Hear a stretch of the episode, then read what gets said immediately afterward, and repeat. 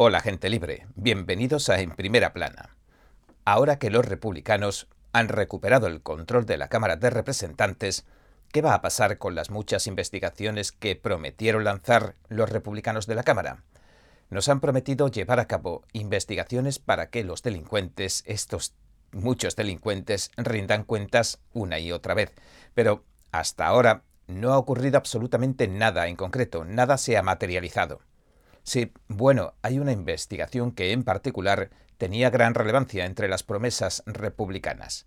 Es la investigación a fondo de los negocios de Hunter Biden y de qué papel pudo haber jugado en estos negocios su padre, el presidente Joe Biden. Ya lo comentamos ayer, pero muy de pasada. Y hoy me gustaría tratarlo con más detenimiento porque hay muchas cosas interesantes y sorprendentes en este asunto.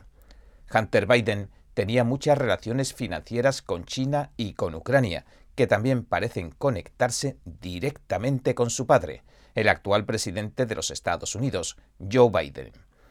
Joe Biden también fue vicepresidente de la era Obama, no lo olvidemos, y hace años que conocemos muchos detalles inquietantes sobre las actividades que realizaba Hunter Biden en China y en Ucrania, y salieron muchas más a la luz después de que se descubriera, no sé si lo recuerdan, el contenido de ese portátil que Hunter dejó abandonado en una tienda de reparaciones informáticas y que ya se ha comprobado que le pertenecía. Y aunque ya tocamos todo este asunto ayer, lo que resulta más relevante son las pruebas que apuntan a que el jefe del Consejo de Administración de la empresa ucraniana Burisma le pidió a Hunter que detuviera una investigación en curso sobre la empresa Burisma y su propietario, Mikola Sholesky una orden que Joe Biden, como vicepresidente de Obama, llevó a cabo inmediatamente. Biden exigió que se despidiera al fiscal ucraniano, y aunque este es un asunto del que ya hemos hablado varias veces, ahora se han revelado algunas cosas nuevas. Hunter había pasado a formar parte del consejo directivo de la empresa ucraniana Burisma, poco antes, un poco antes, pese a no tener ninguna experiencia en el sector de la energía. Pero la implicación de Hunter con Burisma en Ucrania es solo una pequeña porción de los negocios de la familia Biden. El imperio Biden hizo más de 150 transacciones comerciales internacionales relacionadas con Hunter Biden o con James Biden, el hermano del presidente Biden. Los bancos estadounidenses, estas más de 150 transacciones, las incluyeron en los informes de actividades sospechosas que presentan al Tesoro. Además, también es causa de especial preocupación la manera en que Hunter llevaba manteniendo negocios con empresas directamente vinculadas con el Partido Comunista Chino desde hace más de una década. Y en esto nos vemos obligados a echar una mirada más de cerca. En 2009, Hunter Biden, Chris Haynes y Devon Archer crearon Rosemont Capital. Rosemont Capital es un fondo de inversión de la familia Haynes. De hecho, lleva el nombre de la granja Rosemont, la finca de 90 acres que posee la familia Haynes en Pensilvania. Chris Haynes es el hijastro del exsecretario de Estado John Kerry, y Archer, el tercero de la banda, es un viejo amigo de Haynes y su padrastro Kerry. Archer fue uno de los recaudadores de fondos para la campaña presidencial de Kerry en 2004, pero volviendo a Rosemont Capital, la firma de inversiones de estos tres buenos amigos, Hunter Biden, Chris Haynes y Devon Archer, cabe señalar que aunque aglutina varios fondos de inversión, Rosemont Seneca es el más importante de todos. Rosemont Capital, la empresa matriz, no tardaría en asociarse con el grupo Thornton, que dirige James Bolger. ¿Y quién es este James Bolger? Pues esto se pone aún más interesante. James Bolger es el sobrino de la antigua figura de la mafia, James Waity Bulger. En 2010, Hunter y Devon Archer, el hijastro de Kerry, viajaron a China para tratar de establecer vías de cooperación comercial y en busca de oportunidades para su mayor fondo de inversiones, Rosemont Seneca. Y al parecer encontraron muchas oportunidades, según Peter Spacer, el autor del libro Imperios Secretos. Resulta revelador, dice, cómo describió el grupo Thornton la reunión en su sitio web en chino, diciendo lo siguiente. Los ejecutivos chinos dieron una cálida bienvenida al grupo Thornton y a su socio estadounidense Rosemont Seneca, que preside Hunter Biden, el segundo hijo del ahora vicepresidente Joe Biden. El segundo hijo del ahora vicepresidente Joe Biden. Y vamos a entrar en eso de lleno, en el segundo hijo. Y bueno, como decimos Hunter y Archer, mantuvieron reuniones con los más altos cargos financieros del régimen comunista chino, a pesar de que Rosemont era una empresa pequeña y sin ninguna trayectoria. Rosemont Seneca llevaba un año solo, desde que se fundó. Además, su viaje resultó ser especialmente oportuno, ya que se produjo en las horas previas a la reunión que celebró en Washington, en el marco de la Cumbre de Seguridad Nuclear, el vicepresidente Joe Biden con el entonces líder supremo chino Hu Jintao. Y curiosamente, este es el mismo Hu Jintao al que vimos que inesperadamente lo escoltaban fuera del Congreso Anual del Partido Comunista Chino en octubre de este año. Bien, pues en 2011 hubo una segunda reunión entre Rosemont Seneca y los mismos gestores de fondos del gobierno chino. Pero esta vez la reunión tuvo lugar en Taiwán, y una vez más, el momento de su encuentro resultó especialmente propicio. Tuvo lugar tan solo dos semanas después de que Joe Biden inaugurara en Washington, D.C. un diálogo estratégico entre Estados Unidos y China con algunos funcionarios chinos. En diciembre de 2013, Hunter Biden voló con su padre a China en el Air Force One. El vicepresidente visitaba al actual líder supremo de China, Xi Jinping. Durante su visita, Hunter contribuyó a que Jonathan Lee, el director general de Bohai Capital, una filial del Banco de China, le estrechara la mano al vicepresidente Biden. Después, Hunter aparentemente se reunía con Jonathan Lee para otra reunión casual, algo social, mm, sin importancia. Esto pasó diez días después de la visita de su padre, el vicepresidente. Bohai Capital firmó poco después un acuerdo con la firma Rosemont Seneca de Hunter y sus socios. La idea consistía en formar un fondo de inversión de mil millones de dólares de la empresa conjunta a la que llamaron BHR Partners, Bohai Harvest RST. La RS del final hacía referencia a Rosemont Seneca y la T a Thornton. El acuerdo se ampliaría posteriormente a 1.500 millones. La financiación procedía del Banco de China y del Banco de Desarrollo de China, ambos propiedad del gobierno chino.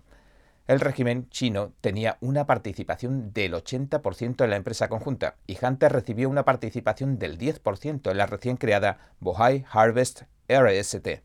Cabe destacar que todos y cada uno de los primeros viajes que hizo Hunter a China coincidieron con las reuniones estratégicas de política exterior que mantenía el vicepresidente Joe Biden con el gobierno chino.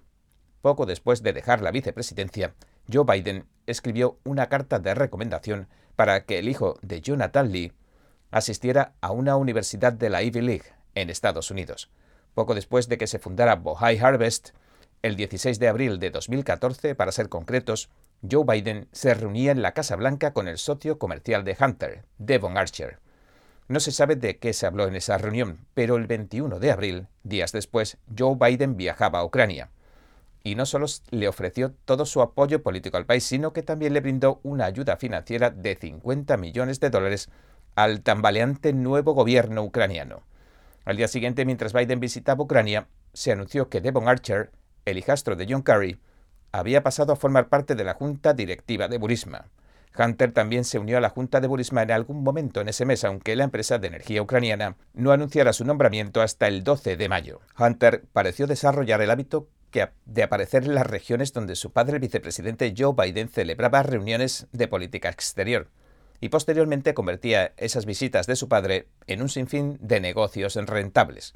Según un informe del Senado de septiembre de 2020, en algún momento del año 2015, Hunter contactó con Yi Yanmin, un empresario chino.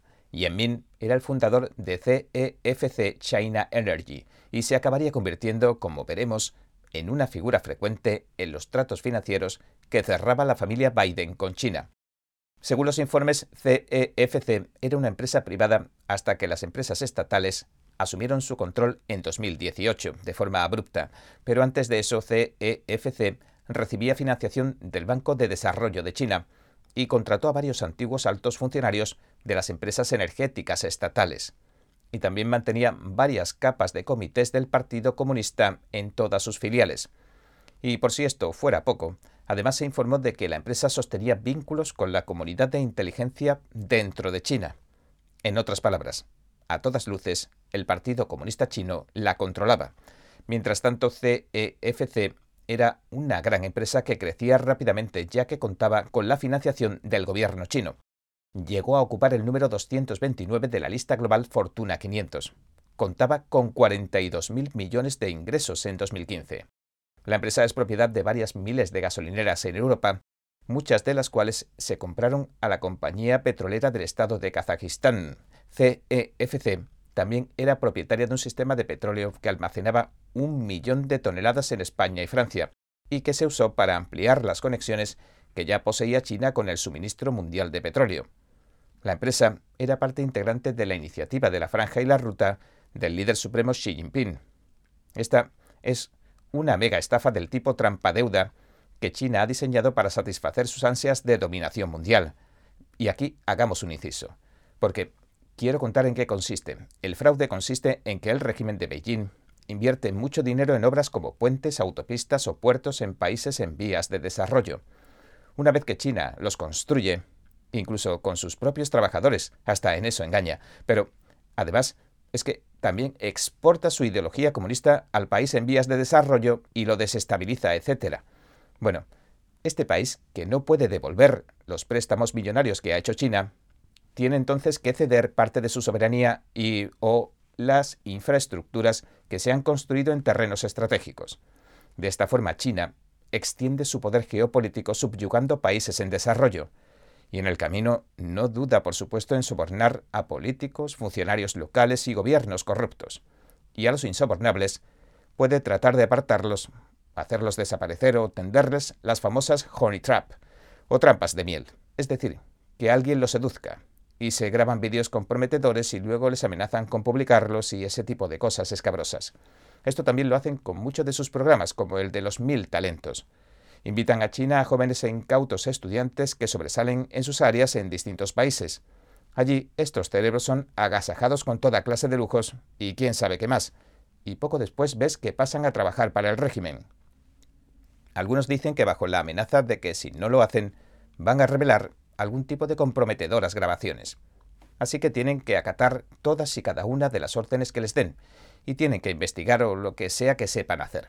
Estas son algunas de las artimañas de Beijing, pero tras este breve inciso y volviendo al tema que nos ocupa, a Jinmin de la CEFC, la prensa incluso llegó a apodarlo el multimillonario de la iniciativa de la Franja y la Ruta. También en 2015, en diciembre, Jinmin volaba a Washington, D.C. y al parecer se reunía con Hunter. Un informe reciente de los senadores Grassley y Johnson señaló que Hunter apuntó que tenía una cita con Jinmin en su diario el 7 de diciembre. Y uno de los antiguos socios de Hunter le dijo al New York Post que Hunter llevó a Jinmin a una fiesta de Navidad con el fin de presentárselo personalmente a su padre, Joe Biden. Más o menos en aquel tiempo entraría en escena el futuro denunciante Tony Bobulinski. Se lo presentó a Hunter James Gilliard, uno de sus asociados de larga data. Gilliard le dijo a Bobulinski que necesitaba su ayuda para darle forma a una empresa conjunta de la familia Biden, Hudson West Trust. Según Bobulinski, unos meses más tarde, en marzo de 2016, Gilliard propuso como socio para la empresa de los Biden a la CEFC de Jinmin, es decir, propuso al fondo de inversiones de la franja y la ruta de Beijing. Y a partir de ahí comenzaron su andadura juntos Hunter y Jinmin, hasta que a principios de 2018 el gobierno chino detuvo a Jinmin y desapareció de la vista pública. El informe de los senadores Grassley y Johnson también señala que los registros que obtuvieron sus oficinas demuestran que Jinmin permaneció muy cerca de Hunter Biden en febrero de 2017. Hunter se reunió con el magnate en un hotel de Miami. El millonario chino le ofreció a Hunter 10 millones de dólares al año durante al menos tres años solo por las presentaciones. Eh, Cita textual. Dicho de otro modo, por arreglar encuentros. En esa misma reunión, Jin Min le regaló a Hunter un diamante de 3,16 quilates, cuyo valor se estimó en 80.000 dólares. Nueve días después, el 23 de febrero de 2017, una empresa con sede en Shanghai, que estaba afiliada a la CEFC, le envió una transferencia de 3 millones de dólares a la Robinson Walker, una empresa relacionada con un socio de Hunter, Rob Walker y se le enviarían otros 3 millones más el primero de marzo, otros 3 millones más, aunque todavía no se sabe con precisión lo que pasó con los 6 millones de dólares, se sabe que Hunter recibía pagas periódicas de la empresa de Walker, además de que Walker le entregó directamente 500.000 dólares, medio millón. La red de aplicaciones de delitos financieros del Departamento del Tesoro incluiría ambas transferencias electrónicas de 3 millones de dólares en un informe de actividad sospechosa. En agosto de 2017 abría sus puertas oficialmente la Hudson West 3. Jim Ming le inyectó 5 millones de dólares en capital. Hunter no contribuyó con nada de capital a la nueva empresa, aunque Hunter era el dueño del 50% de la nueva empresa. No obstante, el acuerdo de Hudson 3 estipulaba que Hunter recibiría 100.000 dólares al mes y el hermano de Joe Biden, James, 65.000 dólares al mes. Hudson West también hizo grandes pagos por los artículos que compraba Hunter con tarjeta de crédito. En otras palabras, parece ser que el único propósito de la empresa Hudson West 3 era canalizar el dinero del gobierno chino a la CEFC e para que ésta se lo pasara a los Biden.